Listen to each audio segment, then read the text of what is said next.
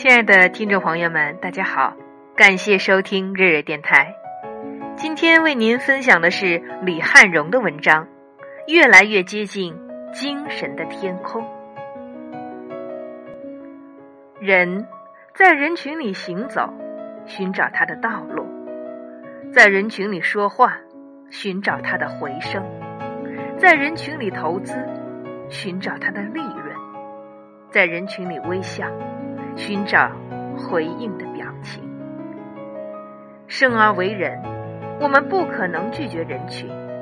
虽然喧嚣膨胀的人群有时是那么令人窒息，让人沉闷，但我们终不能一转身彻底离开人群。人群是欲望的集结，是欲望的洪流。一个人置身于人群里。他内心里涌动的不可能不是欲望，他不可能不思考他在人群里的角色、位置、分量和份额。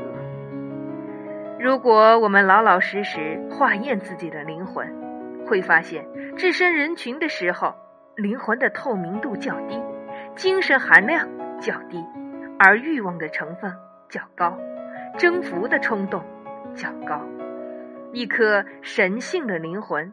超越的灵魂，丰富而高远的灵魂，不大容易在人群里挤压发酵出来。在人群里能挤兑出聪明和狡猾，很难提炼出真正的智慧。我们会发现，在人口密集度高的地方，多的是小聪明，绝少大智慧。在人群之外，我们还需要一种高度，一种空旷。一种虚静，去与天地对话，与万物对话，与永恒对话。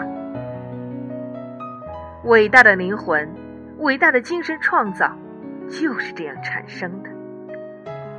孔子独对大河，而感叹时间的不可挽留。逝者如斯夫，不舍昼夜。庄子神游天外。寻找精神的自由飞翔方式。佛静坐菩提树下，证悟宇宙人生之般若智慧。法国大哲帕斯卡尔于寂静旷野发出哲人浩叹：“无限空间的永恒沉默，使我恐惧。”李白：“登高壮观天地间，大江茫茫去不还。”他不羁的诗魂飞越无限，把多半条银河引入人间，灌溉了多少代人的浪漫情怀。爱因斯坦把整个宇宙作为自己科学探究与哲学思考的对象。他认为，人最大的成就和最高境界，不过是通过对真理的求索。获得与宇宙对称的灵魂，由此人变得辽阔而谦卑，对这个无限的存在，也永恒的包裹着我们的伟大宇宙，献上发自内心的敬意。正是这些似乎远离人群的人，为人群带来了太丰盛的精神礼物，在人群之上，利益之外。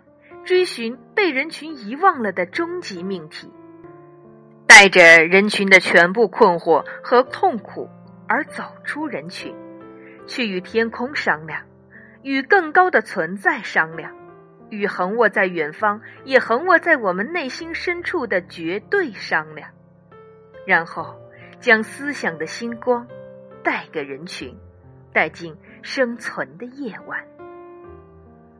为此。我建议哲学家或诗人不应该有什么单位，在单位里，在沙发上制作的思想多半只有单位那么大的体积和分量，没有普世价值。把存在、把时间、把宇宙作为我们的单位吧，去热爱，去痛苦，去思想吧。作为芸芸众生的一员。我也不愿总是泡在低处的池塘里，数着几张钱，消费上帝给我的有限时光。我需要登高，需要望远，我需要面对整个天空做一次灵魂的深呼吸。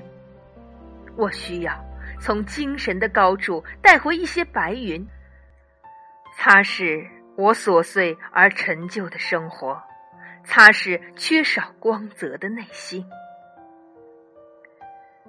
我正在攀登我的南山。目光和灵魂正在渐渐变得清澈、宽广，绿色越来越多，白云越来越多，我正靠近伟大的天空。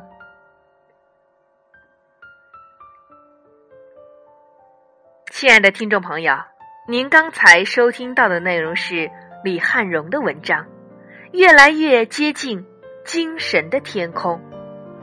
本文选自作者系列散文《南山》中的一篇。